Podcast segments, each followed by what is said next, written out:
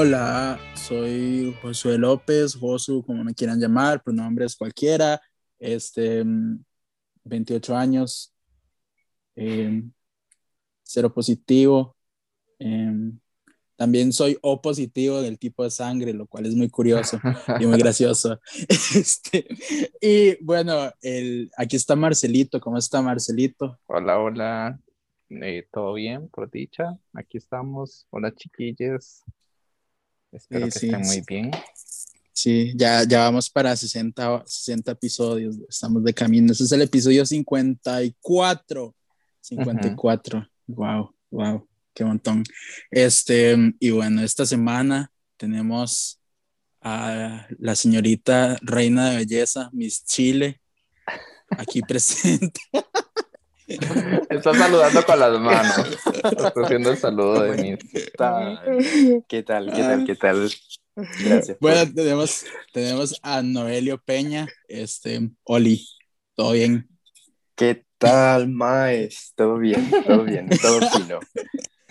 Ah, este, y bueno, un poco como, di, presentate, eh, decinos quién sos, qué haces, eh, si cantas, bailas o recitas, qué tico que es eso, eh, Eh, este, y lo que sea. ya, eh, yo, como dijeron, me llamo Noelio Peña. Soy chileno-mexicano, chileno porque nací en Chile, mexicano porque crecí en México y ambas categorías son muy parte de mi identidad como para decir una o, o la otra. Tengo 25 años, próximo a cumplir 26 en junio. Eh, soy estudiante de periodismo, que ya espero acabarlo pronto y el próximo año me meto a estudiar trabajo social, esperando eh, alargar un poco la espera a la vida adulta que, que tanto miedo me trae. Eh, y eso, eh, diagnosticado VIH positivo en eh, noviembre del 2017.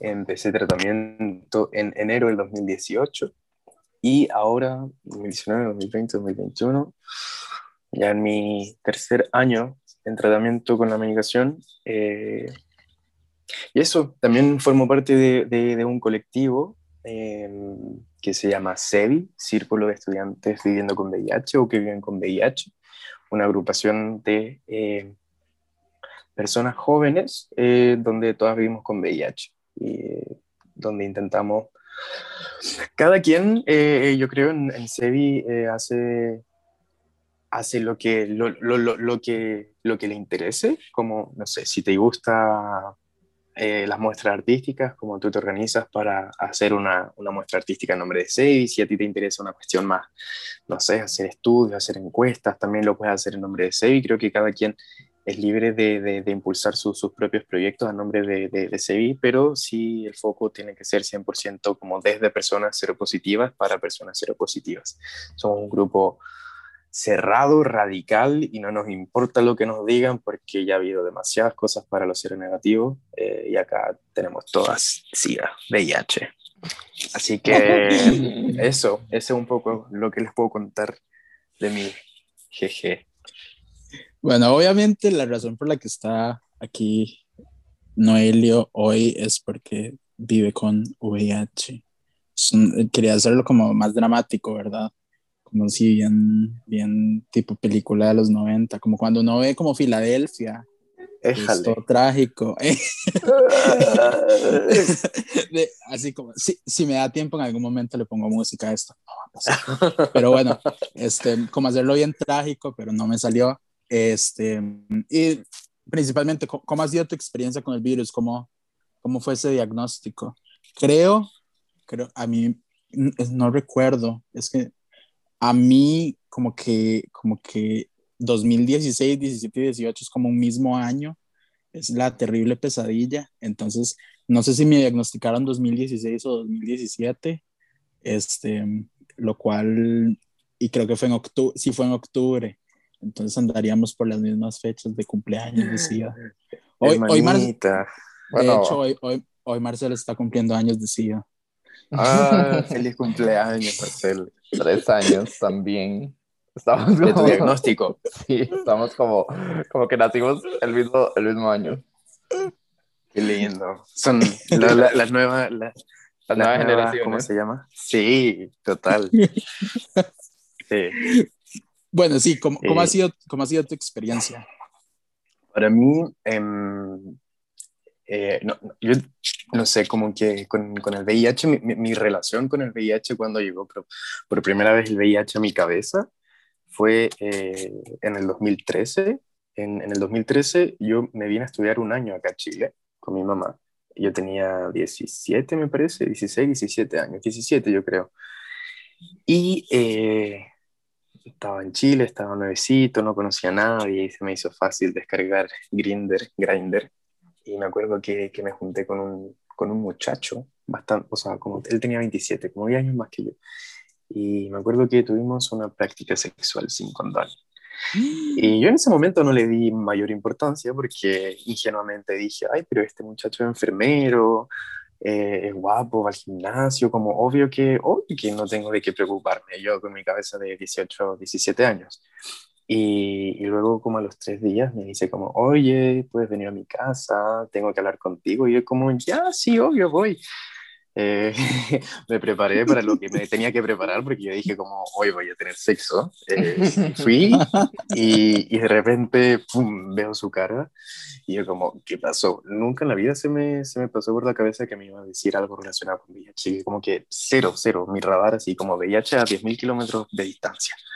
Em, y me dice, eh, ¿sabes qué? Que, que mi ex acaba de dar positivo para VIH. Y yo como, ¿qué? Porque yo había tenido sexo con él sin protección hace como dos días. Y, y me dijo, como yo me acabo de hacer el test, salí negativo, pero tú tienes que hacer el test. Y en esa época, que fue en el 2013, no sé, no sé, no sé cómo funciona en Costa Rica, pero acá en Chile, en esa época, había un test de lisa, que era, te sacaban un tubito de sangre, pero el periodo de ventana era de mínimo tres meses. Y me acuerdo que Era- yo en ese momento... mismo. Sí, sí. Y, y- me acuerdo que yo me, puse así como SIDA Chile en Google y salía como, puedes vivir, no sé qué, pero salía así como que sangre y personas con polera blanca. Y yo decía, como, no, como, como, ¿qué es esto? Como, hoy, como, no sé, como que todas las cosas horribles se me pasaron por la cabeza. Yo no te- tenía, estaba recién llegado a Chile, no tenía amigos, no tenía nadie con quien hablar, como que la gente con suerte sabía que yo era gay, como, ¿a quién iba a hablar como de que eh, había tenido una práctica sexual de riesgo? Y, y bueno, claro, ahí decía, tienes que esperar el periodo de ventana, que son tres meses para hacerte el, el test, y ahí recién puedes saber. Y yo como, "Oh". Fueron los peores tres meses de mi vida, de verdad, los peores tres meses de mi vida. Yo no le había dicho a nadie y estaba todas las noches así como, "Ah, me voy a morir, me voy a morir, me voy a morir, me voy a morir, me voy a morir. Eh, y bueno, afortunadamente pasaron las cosas, eh, bueno, las cosas siempre pasan como tienen que pasar, eso lo he ido aprendiendo ahora, pero en ese momento no lo vi tan así. Eh, no, nos regresamos a México con mi mamá eh, y yo tenía una profesora de matemáticas que adoro, que adoro con toda mi vida y yo le conté a ella porque era la única persona que, que yo dije como ya le puedo contar. Y esa persona que se llama Adriana eh, me, me, me acompañó durante los dos meses que me quedaban todavía de esperar y, y fui a hacerme el test. eh, a la Clínica Condesa en Ciudad de México, un lugar hermoso, maravilloso, que yo esperaría que todas las ciudades en Latinoamérica tuvieran su propia Clínica Condesa, porque puedes ir, no te preguntan absolutamente nada, es como, ¿tienes tu identificación? Y aquí te lo puedes hacer de manera gratis, es un espacio súper seguro. Eh, Así que saludos a la Clínica Condesa porque es un lugar precioso. Síganles en Twitter y en redes sociales si pueden, porque en verdad es todo lo que espero para toda Latinoamérica. Eh, y bueno, ahí me hice el examen y salió, eh, salió no reactivo. Y eso fue en el 2013. Pero me acuerdo que la, la persona, la consejera que me dio el resultado, eh, yo de hecho después escribí una crónica sobre eso, porque para mí fue todo muy, muy, muy dramático. Yo en general soy muy dramático.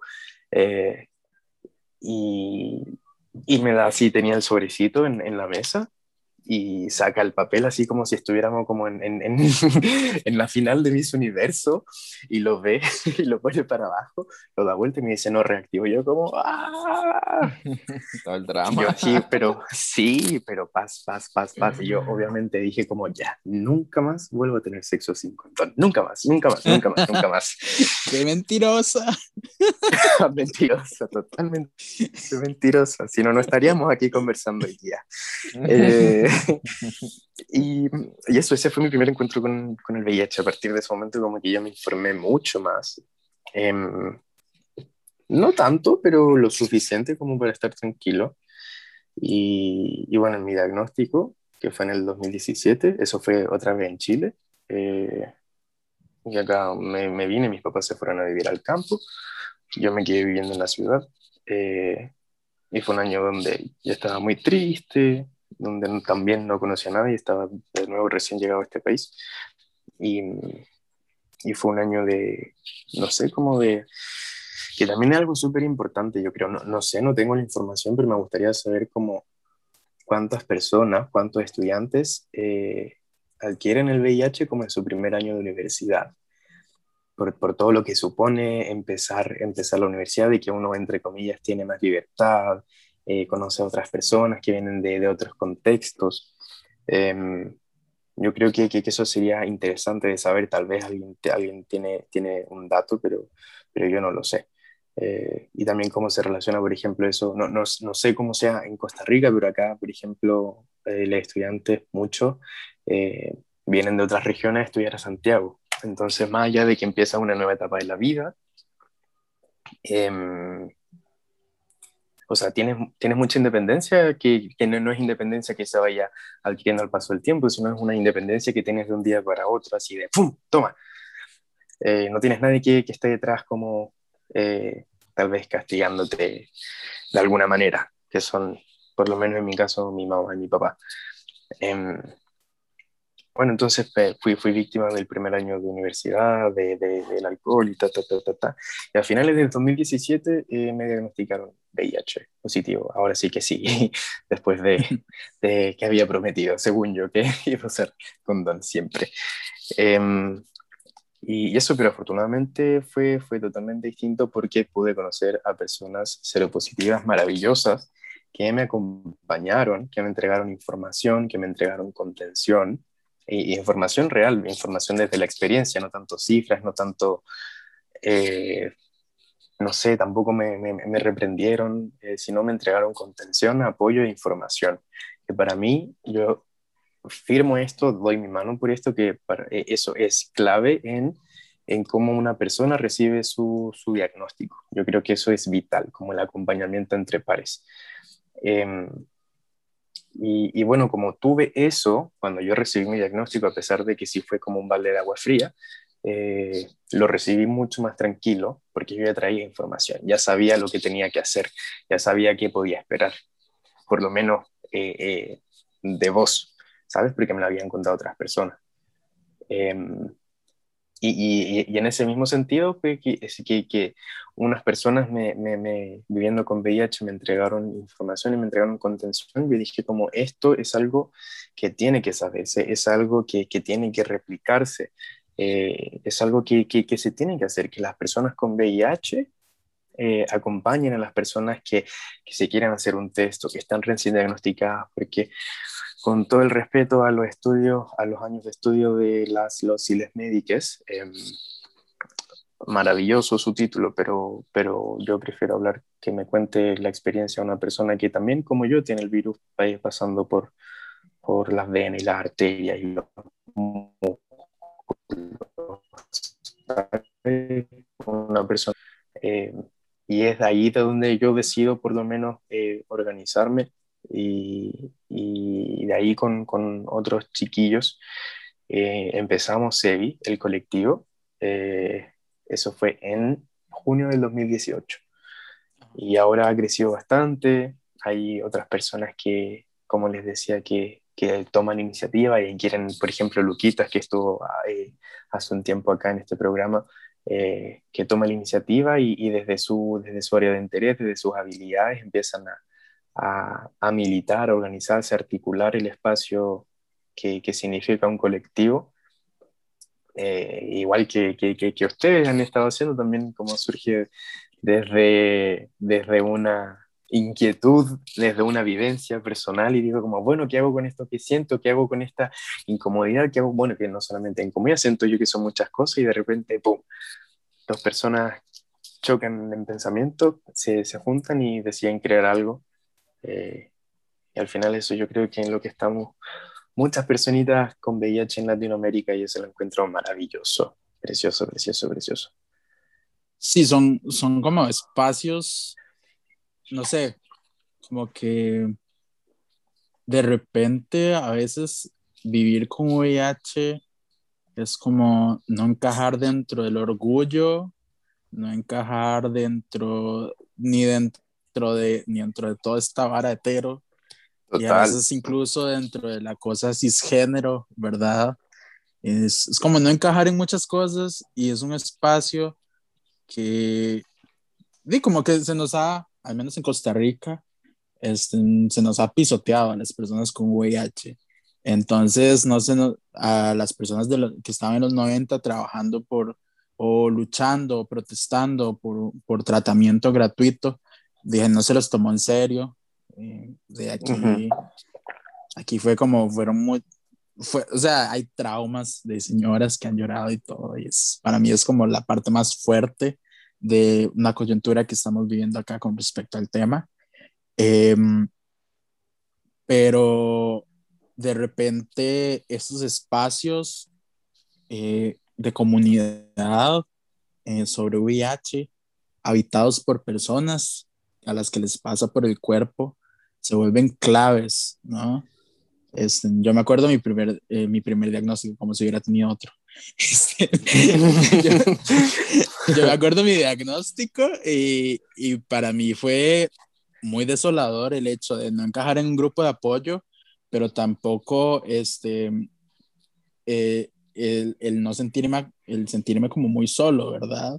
Entonces no, no podía agarrar ni para uno ni para otro lado y de repente canalizar como esas energías, esas energías o esos sentimientos es sumamente importante y puede marcar incluso, este, como, no sé, va a sonar muy exagerado, pero puede marcar la diferencia entre la vida y la muerte, porque hay gente que se suicida por recibir un diagnóstico. Sí, totalmente.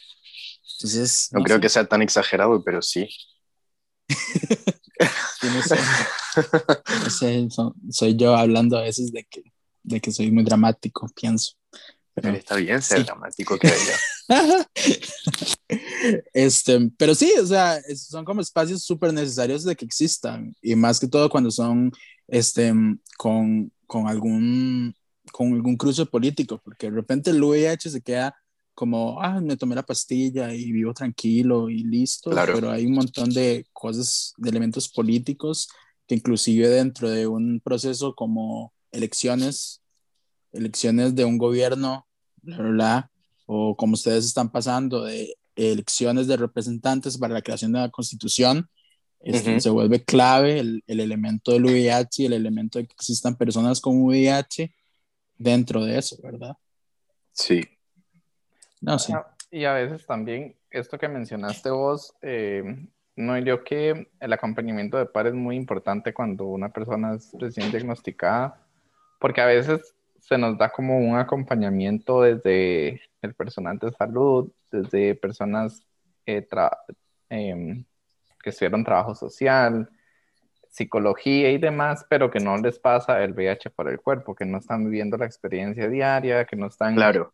Em, que no están en los zapatos, como decimos nosotros, eh, que no están en los zapatos de uno. Entonces, el acompañamiento de pares de personas que viven con VIH hacia personas que viven con VIH también es muy importante y creo que es como la clave para que uno pueda asimilar, aunque sea un poquito, el diagnóstico y van a ser las únicas personas que al final nos van a, entender con algunos sentimientos, con algunas emociones.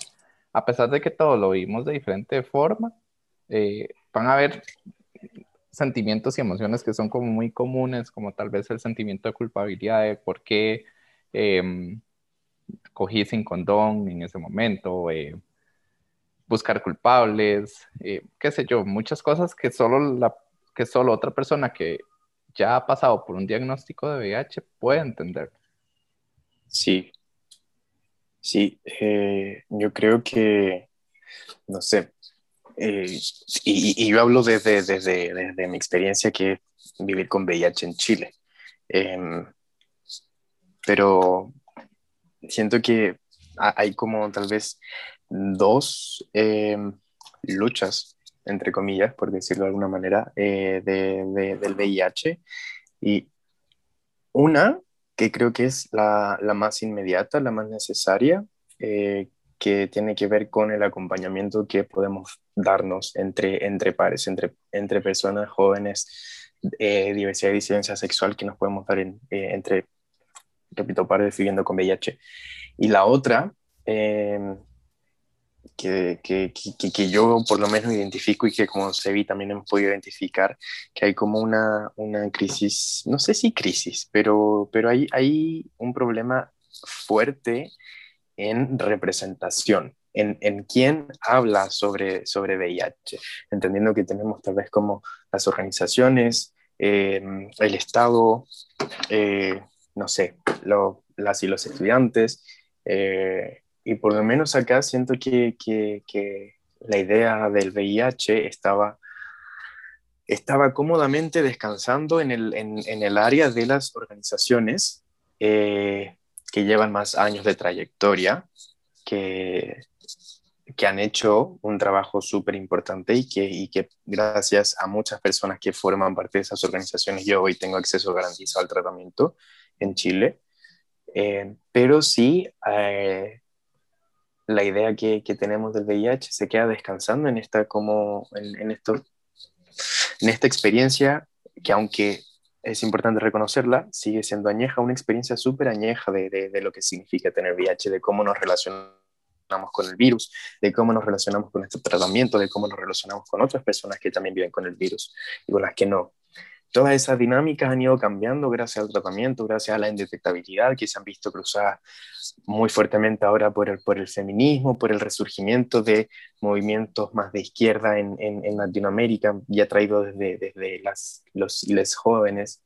Em, entonces, yo creo que, como se ve, también hemos intentado, y, hemos, y yo humildemente, aunque tal vez no tan humilde, creo que hemos hecho un muy buen trabajo eh, tratando de, poner eh, más como en jaque ciertas ideas que teníamos, preconcepciones que teníamos del VIH, eh, de, de, cómo nos relacionamos, por ejemplo, de, no sé, me acuerdo perfecto cuando, cuando yo estaba recién diagnosticado, que me diagnostiqué en una, en una ONG acá en, en Santiago que se llama Acción Gay. Em, me acuerdo que habían unos estudiantes de periodismo haciendo un trabajo en, en otro lugar eh, y me preguntaron como, oye, tú tienes VIH, no sé qué, eh, te podemos hacer unas preguntas. Yo dije, sí, como yo de verdad eh, con, con mi diagnóstico nunca he tenido, nunca he tenido mayor conflicto de que, de que hoy que van a saber que tengo VIH. No, todo, afortunadamente tengo el privilegio de que todo, todo, todas las personas pueden saber que tengo VIH y no, y no me va a afectar más allá. Pero, pero claro, esta niña me dijo, oye, ¿te podemos entrevistar? Y dije como, sí, claro, yo llevaba como dos semanas de, de, notificado. Y me acuerdo que una persona, un, un, un caballero de, de, esa organización, mucho mayor que yo, mucho, mucho mayor que yo, de, las primeras personas que adquirieron el virus en, cuando, en, en, la primera ola del, del VIH, em, me dijo como, no, pero es que tú no le puedes decir a nadie porque esto es algo que tienes que ocultar, porque es algo muy, es algo muy tuyo, muy privado.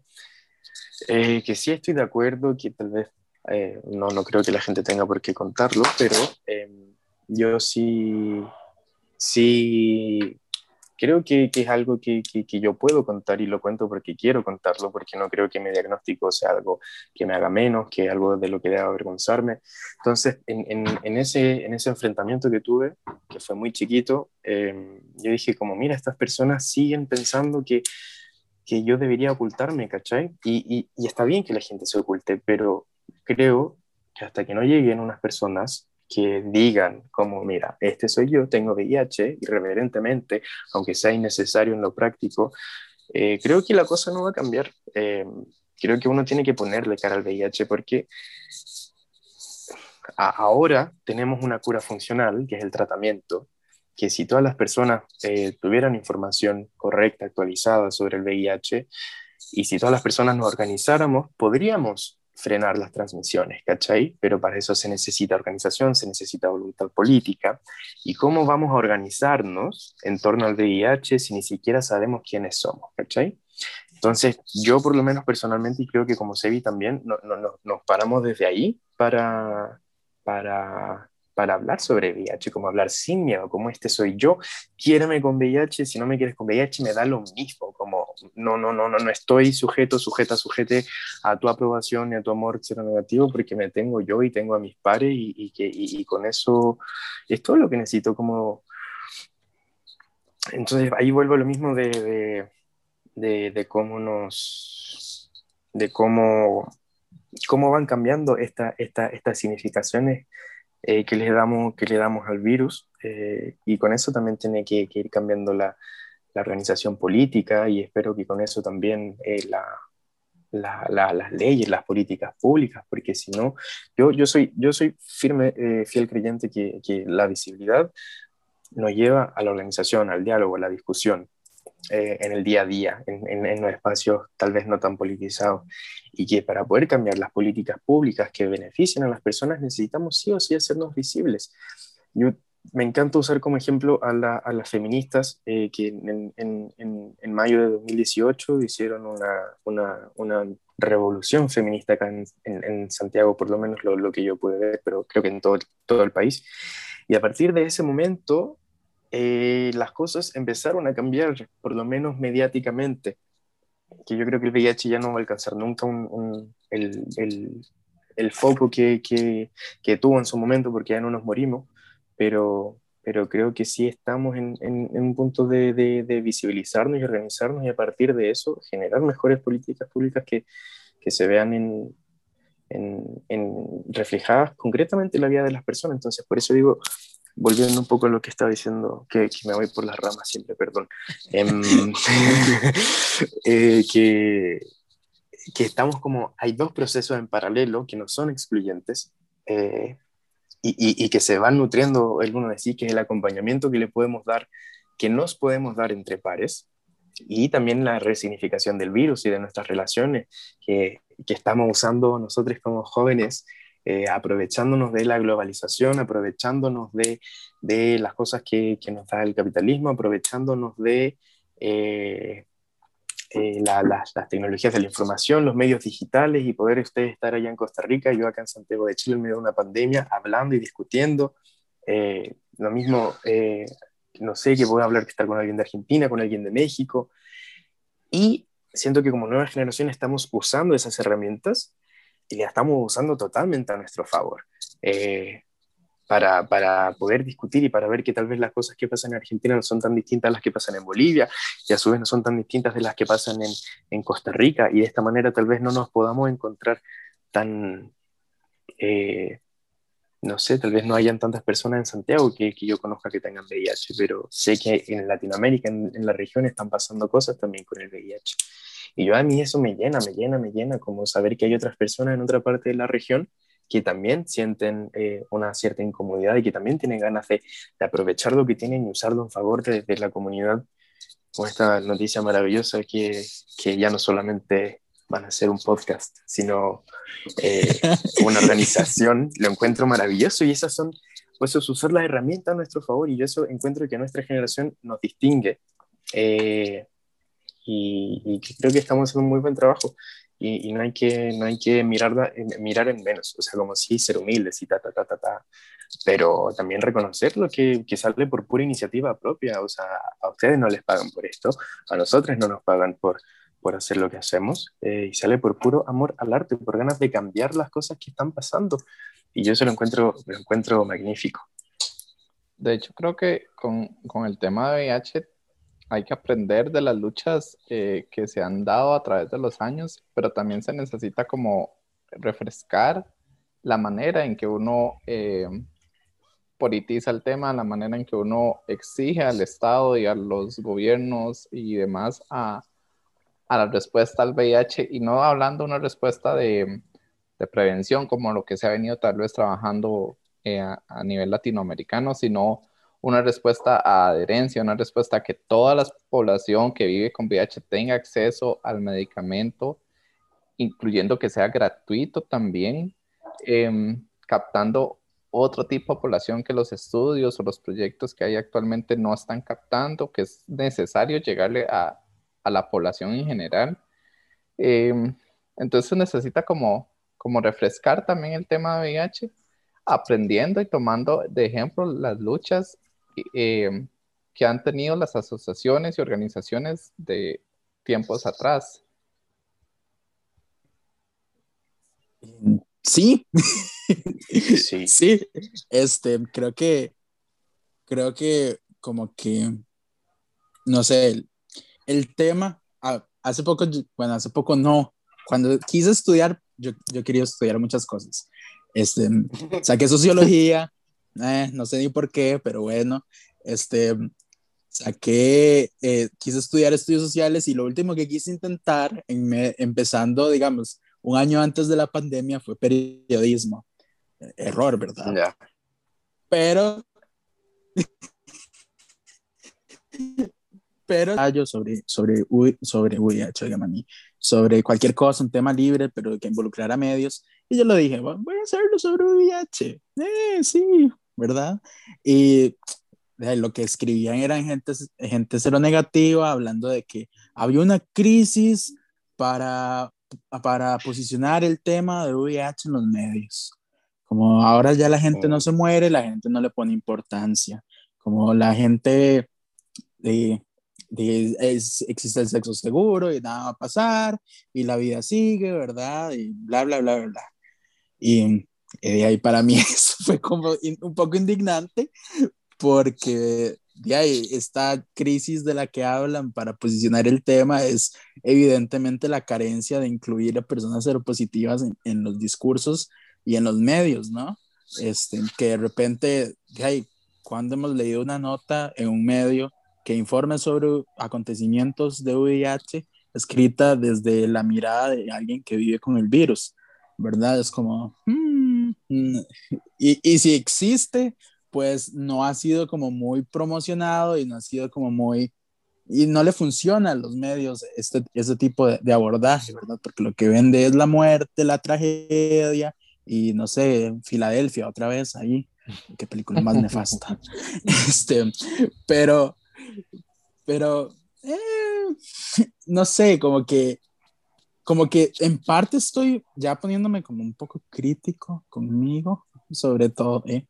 en parte creo que, que, estoy como de acuerdo con esto de, de la de una crisis, no, no, lo llamaría crisis, sino como que el, el tema se añejó, como cuando uno deja sí. un pan en una bolsa plástica y se pone todo feo, exactamente claro. así, o sea, el tema, el tema ya se añejó y, y lo que hace falta es renovarlo, y renovarlo no necesariamente es como, como destruir lo que ya, lo que ya existió, sino es como como diga, ampliémoslo. Y para ampliarlo se requiere de la participación, primero visibilización, como vos decís, y la participación de personas jóvenes y que traigan una mirada más fresca y más crítica a lo que se ha logrado, porque de repente y tenemos estos pleitos, sin citar, a, sin, sin ver a alguien de Argentina, que de repente dicen como, ay, ¿cómo es posible que le reclamen a las feministas que les hace falta VIH en sus análisis?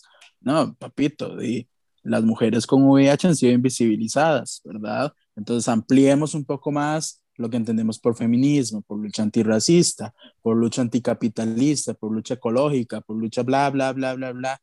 Y en eso, y en eso implica, y eso implica la, incluir la participación de personas seropositivas en esas discusiones. No sé, me estoy yendo por las ramas y es simplemente yo balbuceando cosas.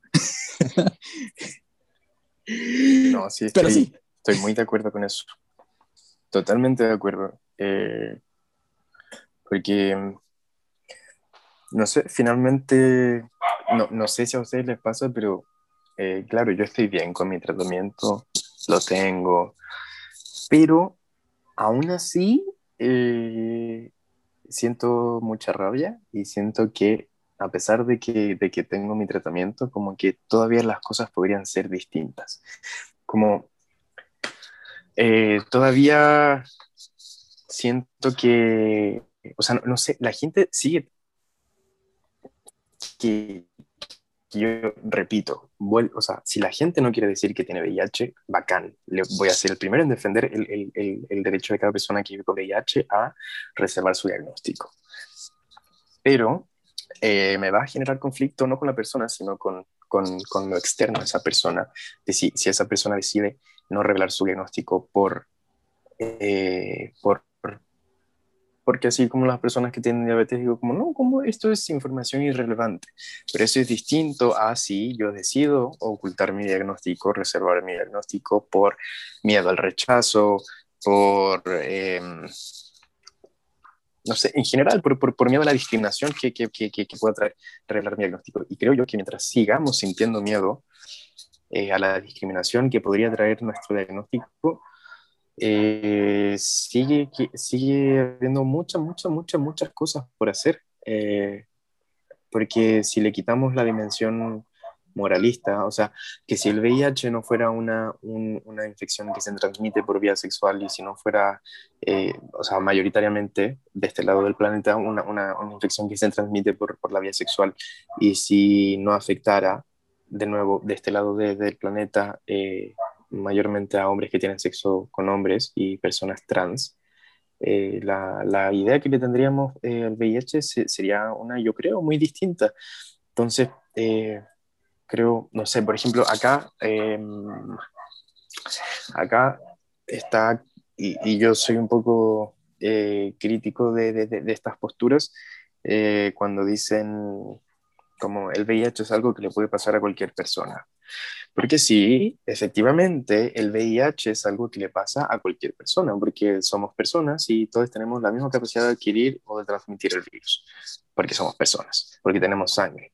Em, pero eh, si tú ves las cifras, eh, a quienes más les pasa esto es a hombres que tienen sexo con hombres y a personas trans. ¿Y, y por qué eso sigue siendo así? Si, si todas las personas somos, somos en teoría, eh, susceptible al VIH, estamos vulnerables al VIH.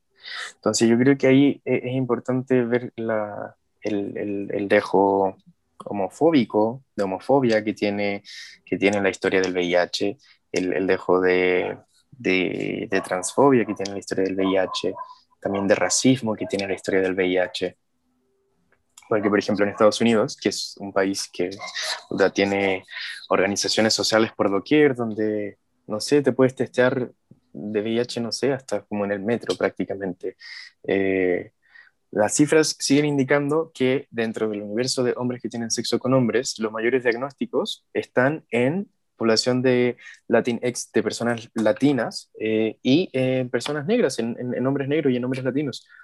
Entonces, si tienes las cifras así, ¿somos realmente todos, todos tan susceptibles al, al VIH? ¿Estamos todos en el mismo grado de vulnerabilidad al VIH?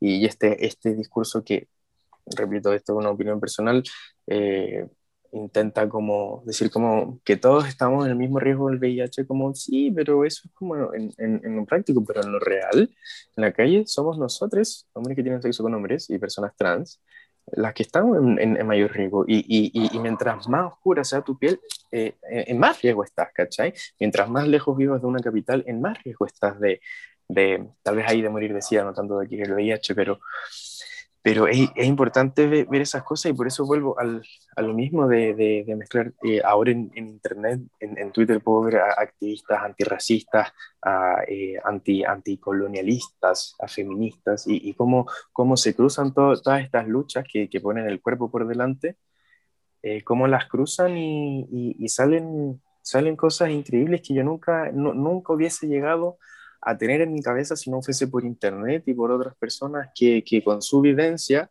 con lo que les cruza, eh, se ponen a pensar y, y, a conversar lo que les pasa. Entonces, por eso siempre trato de, pienso yo que, que, que es importante rescatar la, la, el, ¿cómo se llama? El, el lugar que ocupa Internet en, en, en, en esto, en, la lucha que estamos dando, en la renovación de esta lucha que quedó añeja como pan tostado, y hacerla, como buscar una receta en internet, una receta de una persona que tal vez hizo un pan de masa madre en Nicaragua y tú lo buscaste en internet o viste un TikTok, de la misma manera estamos estamos buscando cómo, cómo enfrentarnos al, no sé si, no sé si al virus, pero al, a lo que rodea al virus, porque el virus para mí ha sido, aunque claro que habla desde mi privilegio, el virus ha sido, ha sido algo, por lo menos para mí ha sido algo bueno, no, o sea, obvio, ojalá no tener VIH, pero pero si pienso en todas las cosas que, he podido sentir, vivir, pensar a partir del VIH, pero bueno, ven, me estoy yendo, estoy hablando como de 10 cosas distintas al mismo tiempo. Todo bien. Este, yo creo que lo, importante también es como vos mencionaste el enojo y una de, al menos a mí, me, me, sucede mucho que de repente me enojo. Me enojo con los xerofóbicos en internet que pasan preguntando si, que están, que preguntando si las personas con VIH deberíamos informarles. Me enojo con la defensora de los habitantes que sale corriendo de, los, de, la, de las personas con VIH que se manifestaron en la defensoría y salió por atrás como una cobarde y no ha rendido cuentas. Me enojo también de ver, digamos, cómo se desprotegen a las personas migrantes, etcétera, etcétera, etcétera, ¿verdad? Al menos aquí en Costa Rica. Pero también uno se puede ver otros contextos, digamos, como lo que fue Macri en Argentina en temas de VIH y que hasta ahora, pues Argentina todavía sí, las personas argentinas siguen luchando, digamos, por inclusive tener sus pruebas de control, ¿verdad? Este, y, y, hay, y, y, ni se diga de Brasil, ¿verdad? Entonces, es como todo un enojo que se va acumulando y no sé, a mí me gusta pensar a veces que todas las personas con VIH como compartimos algo, este, entonces somos amigos todos y vamos ahí felices y contentos, enojados por las calles, este, entonces es como, sí, a veces yo siento como que sucede algo en tema de VIH en un país y, y, y yo ya me puteo. Entonces. Sí, total, total, total, total. es como. ajá. Y, y, y, pues eso es eso es súper importante, o sea, ese enojo es súper importante porque es una forma de, creo yo que lo que tenemos que aprender es también a gestionar ese enojo, ¿no? Este, y empezar a, a canalizarlo en acciones. Este, sí. tal, vez, tal vez no todo el mundo tiene la posibilidad de, de, compartir su diagnóstico por X o Y razón, pero pienso que puede empezar como a hablar del tema con sus círculos pequeños. Este, puede empezar a, a, a no tolerar ciertos comentarios este, xerofóbicos o puede comenzar a salir a las calles este, y, y, unirse a una protesta de personas seropositivas o puede hacer X, Y cosa. Yo creo que ese enojo es clave, ¿verdad? Y se vuelve, y se vuelve un motor de acción y al mismo tiempo es como bonito el sentir que ese enojo lo sentimos todos, ¿no? Bueno, yo no sé Marcel, yo, no sé Marcel si lo siente. hablo por mí, hablo por no, mí. pero, pero digamos, uno, yo también he sentido enojo y yo le he contado como a Josué las experiencias que yo he tenido, bueno, un par de experiencias ahí feas como con dos maes, aquí maes hombres, digamos. Maes. Maes es como para todo, digamos, pero... Maes, maes es, es, un término, es un término, este... Generalizado. Neutral. eh, o sea, en, en, cuanto a género es completamente género neutro. neutral. Ay, lo voy a empezar a usar como Entonces, el güey mexicano. Depende del contexto de, de, la oración, ahí se entiende. Pero digamos, me pasó con dos hombres. Eh, maes. Maes.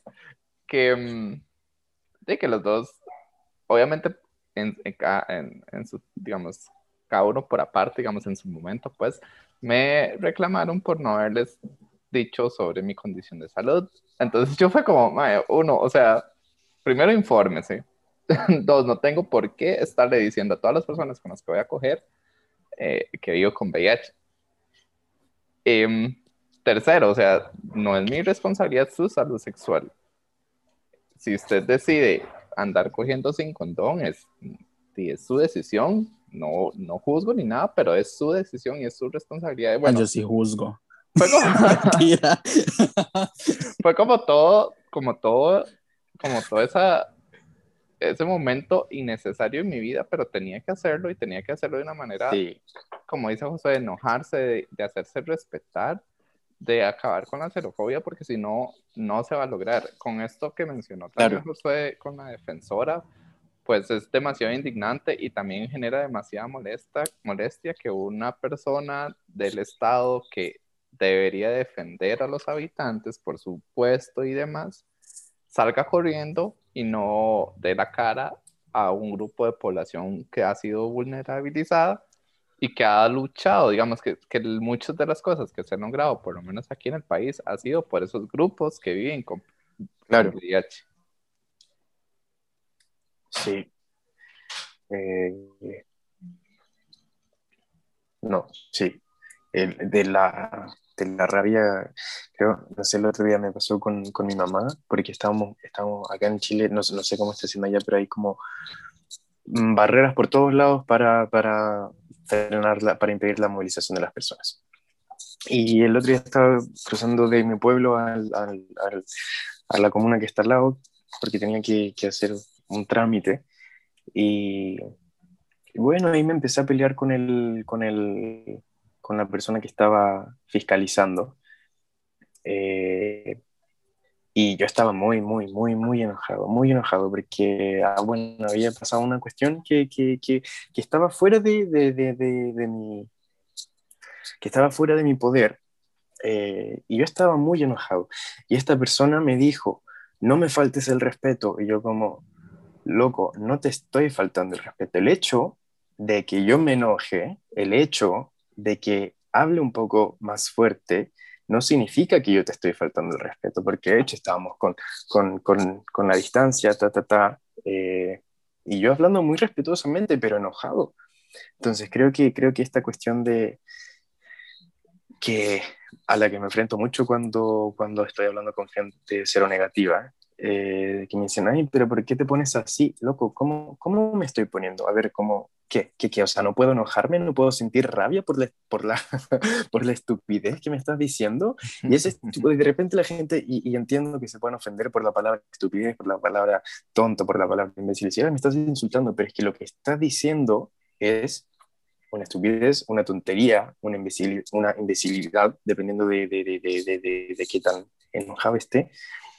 Pero, pero claro, y siento que, que siempre se nos exige a nosotros, personas viviendo con VIH, como que estemos neutros, que estemos tranquilos, que estemos, que seamos nosotros quienes pongan la cordialidad y la civilidad sobre la mesa cuando eh, vivimos en un sistema que no es para nada cordial con nosotros, no es para nada gentil con nosotros. O sea, tener que viajar seis horas para buscar tu tratamiento eso, eso, eso no es gentil. ¿Cómo puedes esperar tú que la gente te hable bonito, te explique bonito cuando, cuando además de enfrentarnos a este sistema que, que podrá ser en toda la región latinoamericana distinto, pero lo que no es distinto es que en toda la región latinoamericana es deficiente, eh, ¿cómo esperas tú que, que, te hablemos bonito? Yo no le debo y, eso que yo soy una persona bastante tierna, pero yo no le debo ternura a nadie, eh, no le debo amabilidad a nadie, y menos cuando te estoy hablando de VIH, como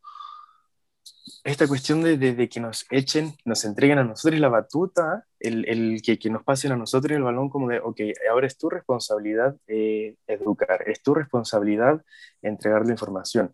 Yo puedo hacerme responsable de eso, pero yo decido hacerme responsable de eso, pero no es mi responsabilidad y tan mucho menos es mi responsabilidad decírtelo de, de, manera bonita. Y, de repente hay hombres, pero claro, son todos negativos que me dicen, ay, pero es que tienes que ser pedagógico con esto, como si yo puedo ser pedagógico con esto, pero yo decido el espacio, yo me organizo para ser un espacio pedagógico, pero en mi día a día, en mi vida personal, no tengo por qué aguantar que, que, que venga una persona que ni siquiera tiene VIH eh, a decirme que yo debería ser tal, o que decir esto, o que comportarme de tal manera, que por qué en SEBI siempre nos dicen por qué no incluyen a las personas negativas. Hoy estaba viendo en Twitter, ah, estaban haciendo una encuesta focalizada para personas viviendo con VIH en pandemia. Y una chiquilla trans dijo, ay, pero ¿por qué no la puedo contestar yo? Eh, el hecho de que no tenga VIH no significa que empatice con la causa. Y una persona le contesta, le dice, está bien, pero esta es una encuesta focalizada para personas viviendo con VIH porque lo que busca es entregar información sobre las condiciones de vida de las personas viviendo con VIH en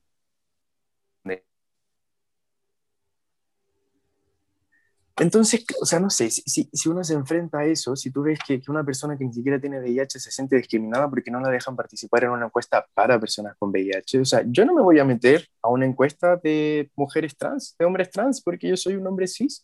Entonces, ¿qué tienen que venir si me siento discriminado porque no puedo participar en tu encuesta? Loco, loca, loque, anda a limpiarte el podo, como, no, eso, eso no es problema mío, entonces nos tenemos que enfrentar, y eso ha sido un, un, un un, tema súper recurrente, por ejemplo, en, en, en, en los antirracismos en Estados Unidos, con, con, los movimientos feministas, como de esta figura de la mujer eh, enojada, como que le dicen, ay, eh, que a, las mujeres también les dicen estas cuestiones de, de, de, de, como, ay, es que estás histérica, ay, es que estás en tus días, simplemente por sentir enojo, por sentir frustración, que son cuestiones súper válidas y necesarias, yo creo, para, para refrescar esto, como decíamos. Y, mira, incluso, incluso me agito al decirlo ahora porque de verdad es, es algo que me... ¡Ah! Como, no sé, como tantas cosas que le podrían exigir a la sociedad y me vienes a exigir a mí. A mí que te hable de VIH de una manera bonita cuando loco puedes poner VIH en internet y te sale la información, por lo menos la, la, el, mínimo básico de una persona. Claro, el mínimo básico para tú poder tener una conversación sobre VIH. Claro, no, sí, total. Como VIH, uno, uno eh, VIH 101, menos. Introducción al VIH. Eh, entonces, no sé, como eso, en Chile decimos patudo, que es como, en México dicen conchudo, como, en, como aprovechado, como sinvergüenza, como, como a mí que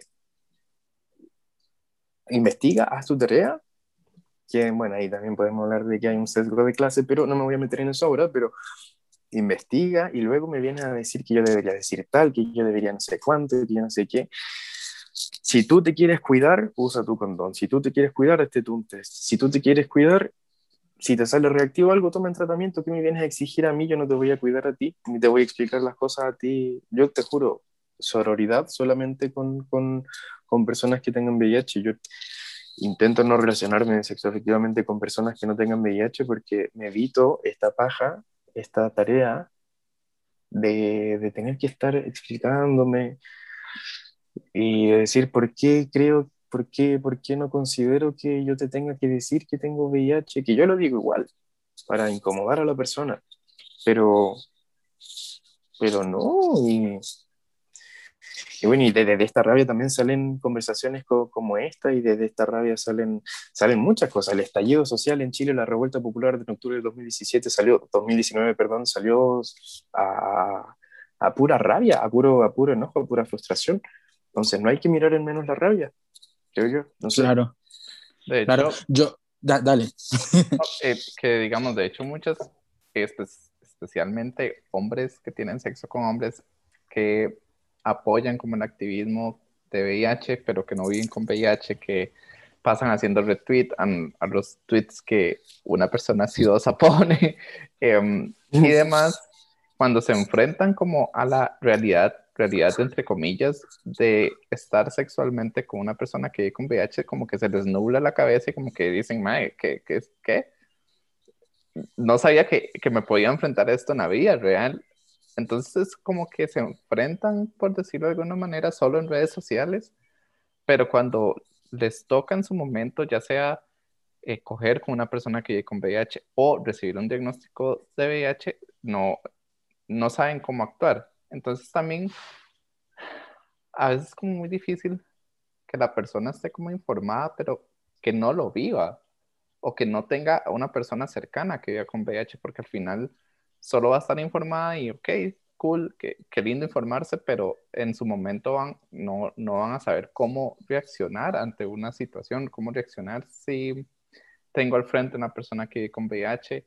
Incluso a veces es como, eh, te admiro mucho, em, qué valiente que sos, eh, bla, bla, bla, y uno es como, madre, no soy valiente y no me tenés que admirar, solo estoy tratando de que las personas entiendan que es vivir con VIH y luchar, Sí. y pedir nuestros derechos y pedir lo que siempre se nos ha negado.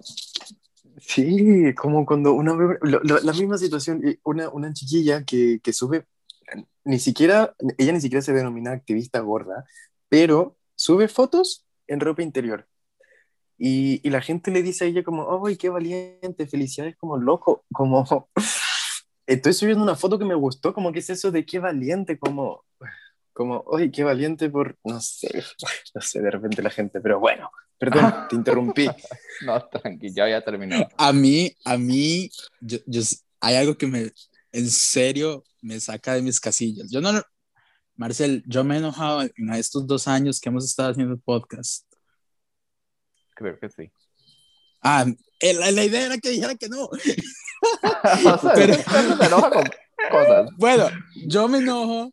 Hay, hay algo que sí me, o sea, me enojo, sí, pero hay algo que ya me saca de mis casillas y es cuando, este, digamos, yo, yo vivo con el diagnóstico de una forma pública, o sea, para mí es como, "Di, ya alguien más sabe, ah, sí, qué bueno, ¿verdad? Y en mis redes sociales lo pongo y todo bien, ¿verdad? Pero me he dado cuenta que hay gente como que cero negativa, que de repente es como todo bien con que usted viva con VIH, que, que Tuanis que lo haga público, que Tuanis es, Tuanis es como cool, como, como bueno, Mm. como, Ya. ¿Todo anís? bueno, eso. No, ¿Todo ¿cómo es? anís? No, como Tuanis. ¿Cómo ¿Lo pueden escribir, por favor? Ya te lo voy a escribir. Seguí hablando. Bueno, el punto es de que esta gente es como, como muy bien que lo que viva público, muy bien que, que, que, que lo maneje, bla, bla, bla, ¿verdad? Pero de repente conocen como a alguien, a alguien seropositivo que no lo dice, ¿verdad? O no les dice como cuando, cuando, cuando cogieron, porque no, no es como lo más importante, y después se dan cuenta de que cogen, de, de que es, de que, de que es seropositiva la persona, y, y es como, madre, ¿por qué no me dijo? Bla, bla, bla. Y le empiezan a reclamar, pero están bien con que uno, con que uno, con que uno viva con el virus de forma pública, pero que, que la gente que no lo dice de repente es como la mala, por no decirlo. No sé, es como algo muy contradictorio que me putea, Total. que me enoja y que, no sé, como que solo están ahí, solo están bien con las personas que les advierten que viven con el virus. Es- y no sé, no sé. Sí. Eh, a mí me pasó una vez que, que- que creo que va en esta, en esta misma línea como de, de, no sé, de cómo aceptamos o rechazamos a las personas con VIH dependiendo de qué exactamente, no lo tengo muy claro, pero dependiendo de algo, porque Ajá. un amigo de México me manda, me manda una foto de un tratamiento de Ictarvi y me dice, oye, ¿esto es PrEP? Y yo le dije, tiene tenofovir, entonces eventualmente podría usarse como PrEP. Y me dijo, ¿pero es PrEP, sí o no? Y le dije, no, no se usa como PrEP, se usa como tratamiento antirretroviral. Eh, o sea, para, me dijo, o sea, la persona que toma esto tiene VIH. Y le dije, sí.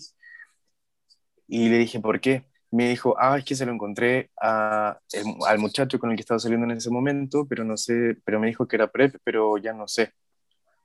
Eh, y le dije, o sea, si, si, si toma PrEP, si estás con él, y si toma PrEP está bien, pero si entonces, pero si es tratamiento antirretroviral, entonces no está bien.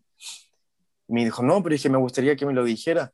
Eh, y le dije, pero ¿por qué esta diferencia si finalmente es un cuerpo que está tomando una pastilla específica para prevenir una situación, que puede ser distintas situaciones, prevenir llegar a etapa SIDA, pre- prevenir el deterioro de tu salud, no sé, prevenir prevenir finalmente tal vez la transmisión del VIH. Le dije, para prevenir la transmisión del VIH, tanto la PrEP como el tratamiento antirretroviral funcionan. Funcionan para el objetivo que es prevenir la transmisión del VIH, porque con el tratamiento llegas a estar indetectable si tienes buena adherencia.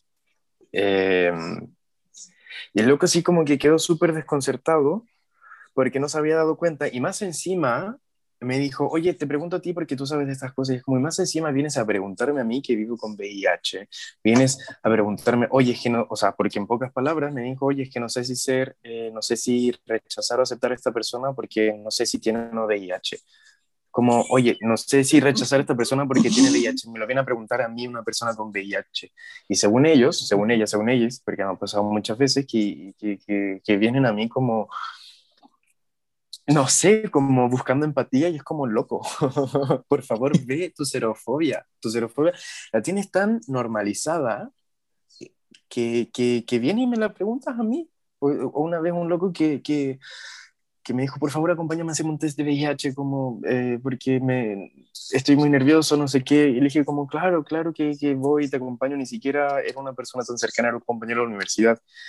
Eh, y lo acompañé eh, porque vi que estaba nervioso, y el loco frente a mí diciéndome, eh, ay, es que si me sale positivo no sé qué voy a hacer, me voy a morir, no sé qué, mi pueblo va a terminar conmigo, yo como, a ver, a ver, a ver, a ver, yo puedo, puedo acompañarte, puedo empatizar contigo, pero primero entiende que yo soy una persona con VIH. Entonces, también desde ese tipo de experiencia y, y, y, como, como, la que tú tuviste, ¿no? Cholks, eh, es, es que, es, que, es que yo siento una rabia constante. Y hay gente que me dice, ay, pero es que ¿por qué estás tan enojado? ¿Por qué tanta agresividad? ¿Por qué tanta rabia? hay gente que rechaza mucho su rabia, pero yo intento no rechazarla porque si siento rabia es porque me está diciendo algo. Y, y, y a pesar de que la rabia tal vez es, es, un, es un, estado no tan, no tan grato, eh, yo intento no rechazar mi rabia porque, porque está aquí y la abrazo y es como, sí, como que de repente tal vez le he hecho demasiado fuego de leña a, mi rabia, como en que la, la, incito, pero, pero está bien, como, no sé, yo creo de verdad que está bien porque la rabia moviliza. Igual la pena, la pena a mí, si hay otras personas a las que la pena les movilice la tristeza, pero a mí la pena, la tristeza me tira para abajo y la rabia es como, voy a hacer cosas. Sí porque no, y la xerofobia me da rabia, me da todavía, la, la xerofobia que más rabia me da y la de estos maes, este maes, que, que dicen que se las dan como de super pro y que ponen como, ay, sí, soy feminista, ay, sí, soy vegetariano, no sé qué, no sé qué, no sé qué, pero no sé, lo ponen solamente como para la biografía de Instagram, porque luego hablas con ellos y ¿Y qué? ¿Dónde quedó tu discurso? ¿Dónde quedó tu, tu, postura supuestamente crítica? Que está bien, está bien si las personas no tienen una postura crítica, o, o, tal vez si, si no han pensado algo que otra persona sí pensó y, que sí pensó y eso se comparte. Pero hay gente que va de un, de un, de un estandarte moral de como, oh, yo soy un ciudadano del siglo XXI, súper progre, y luego te das cuenta que no, como que caen en prácticas racistas, homofóbicas, transfóbicas, xerofóbicas y ni siquiera se dan cuenta. Están tan, siento yo, que están tan metidas en su, en su propio como rollo mental de que son personas bacanes que, que no se dan cuenta cuando no están siendo personas tan bacanes. Sí. Y ahí me bueno, este, y lo último ya, para ir cerrando, este, ¿cómo, cómo, cómo haces vos con las pastillas? ¿Qué, ¿Qué sucede? ¿Qué ha pasado en ese eh, mundo? Hoy las pastillas es, creo que, yo, yo, creo que va a ser la pastilla un tema que voy a pelear para siempre. Yo voy en, me, empecé el tratamiento en enero de 2018 y voy en mi tercer esquema. El primero me dio, eh, esto lo tomé un mes y todo bien, se me pusieron los ojos amarillos porque uno que se llama eh, Reyatas, que no me acuerdo cómo se llama el, el compuesto pero el medicamento, la patente se llama Reyatas, puso los ojos amarillos y yo me enojé mucho, llegué a la farmacia diciendo como, pero ¿por qué me puso los ojos amarillos? Y me dijeron, ya, tranquilo, tranquilo, va, tienes que tomar mucha agua y lo amarillo se te va a ir. Eh, y tomé mucha agua, no se me quitaron nunca los ojos amarillos.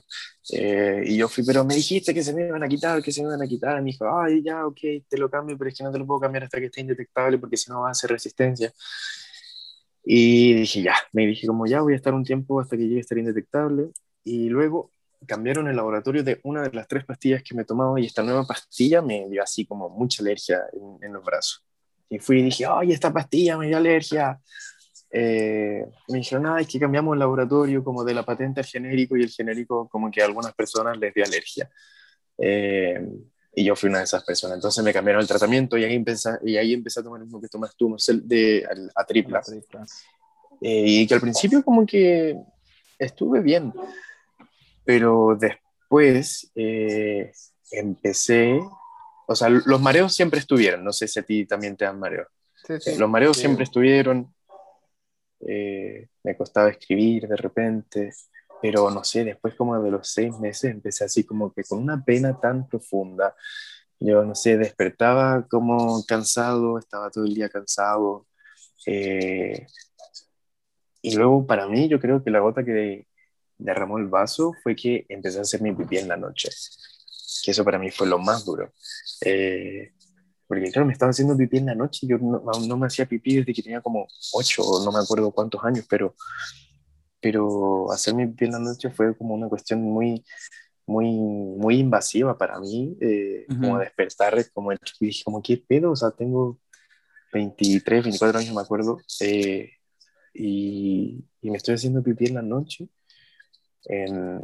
y batallé mucho, mucho, mucho para que me cambiara el tratamiento, eh, porque era medio, era, no sé cómo se llama, pero acá cambié el tratamiento yo, porque soy medio levantado de reja en, en, todo lo que tenga que ver con VIH y digo como, no, cambiame el tratamiento porque este no me gusta. Eh, entonces tuve que pelear mucho y me lo cambiaron. Em, y luego empecé a tomar el que tomo ahora, que se llama Triumec, que tiene dolutegravir, abacavir y lamivudina. Ese antes me lo tomaba en la mañana, pero me dolía la panza. Eh, así que me lo empecé a tomar en la noche y todo bien. Y bueno, pero me, me cambiaron lo, el, el, cómo dormía. Pero yo en ese momento no lo tenía muy consciente porque estaba, estaba la pandemia, antes de la pandemia en Chile estuvo el estallido social, entonces yo como que normalicé un poco el dormir mal en la noche. Yo me tomaba mi pastilla antes de dormirme, me daba lo mismo la hora, antes de dormirme me la tomaba. Y siempre estuve bien con los controles y todo, pero ahora como que se tranquilizó, se estabilizó un poco esta cuestión de, de la pandemia. Eh, me di cuenta que, claro, estaba durmiendo pésimo, pésimo, pésimo, pésimo, y que esta cuestión seguía. Y dije, ¿será mi pastilla? ¿Cómo será? Y, me la empecé a tomar en la mañana, eh, con el desayuno. Y desde el primer día que me la tomé en la mañana, eh, me, me empecé a... Me cambió todo el... Me cambió todo el hábito de, de, de sueño. Eh, empecé a dormir toda la noche, eh, me dormía apenas tocaba la cama, me despertaba apenas sonaba el despertador. Eh, pero, pero claro, después la pastillita en, me, me, empezaba a doler la panza y bueno, ahí empecé a conectar todo de que claro, dormía pésimo porque, porque, la, porque me dolía la panza y si dormía y si me dolía la panza pues no dormía bien. Entonces ahora en la mañana me tomo la pastilla y no me, me, me empieza a doler la guata y, y, me pongo de mal humor y no quiero hablar con nadie cuando está las náuseas, no quiero hacer nada, me, me, enojo yo mismo conmigo mismo porque estoy de verdad sintiéndome, o sea, como con ganas de vomitar, pero no quiero vomitar, solo estoy con ganas de vomitar claro. que me dura como una hora y media. Y, y claro, finalmente, como les decía hace rato, que, que las pastillitas me las, ¿cómo se llama? Que me la tenía que tomar en la mañana con el desayuno, pero no me la tomé. Hoy día es que soy lunes. 26. Ahí en mi pastillero, eh, yo me la tenía que tomar en la mañana y son las ocho y media y recién me la voy a tomar. Eh, pero. pero bueno. que comer algo. Ahí me la tomé, me, la, me tomé la del día. Eh, pero eso porque si no, pero me afecta la adherencia, entonces ahora cuando vuelvo a mi pueblo voy a ir al hospital, voy a decir, cámbiame el tratamiento, cámbiame el tratamiento, porque, y espero tomar el que tomas tú, Josu, porque, mm, no sé, tengo un amigo, es que es la única opción que me queda en este momento, eh, y espero que sea más, más amigable con mi panza, porque una cosa, yo de por sí soy bastante sensible con la guata, eh, entonces como que necesito algo que sea un poco más porque de verdad como que me, no sé, me amurro y es como, ¡ah! ¿Por qué tengo VIH? No quiero tener más VIH, me voy a suicidar. no, no me voy a suicidar, pero... Pero, pero sí. Pero sí. pero ya que estamos en eso... Sí. Hay. cosas que pasan. Yo, yo creo que ojalá te lo puedan cambiar. Creo que sí. Bueno, el, que el- sí. el Gemboya, el Gemboya es un amor. Sí, lo, lo que cae pesado es la lactosa que tiene, pero la mayoría de los, de los retroviral- antirretrovirales tienen, entonces es como, sí, sí o sí. Pero ¿Tienen lactosa? Porque Como yo soy para unir- a la lactosa. para unir los, los, los Oh. componentes. Eso fue lo que No me dijo idea. doctor. Sí, yo no tenía idea, pero sí. Wow, sí, tal vez por Cosas eso. que se aprenden. Que es lo mismo que, que, que siento cuando tomo leche, te lo juro. sí, al rato, al rato puede hacer eso, pero bueno, ojalá te Ya. lo cambien. Y si Ojalá. no, di, al menos cuidarse un poco más con eso, porque no es bonito es- esa intolerancia a la lactosa de antirretrovirales. Creo yo que hasta es más fuerte que la, no sé, Sí, no, yo lo Yo- odio, te juro. Yo, yo la siento más fuerte, o sea, porque normalmente tomo leche y es como, ah, la panza sí, duele un poquito, pero listo. Pero, pero con, con, con esos antirretrovirales es como lo más, lo más feillo. Sí, Pero es bueno, horrible. este, pero bueno, Noelio, muchas por- gracias. Muchas gracias por.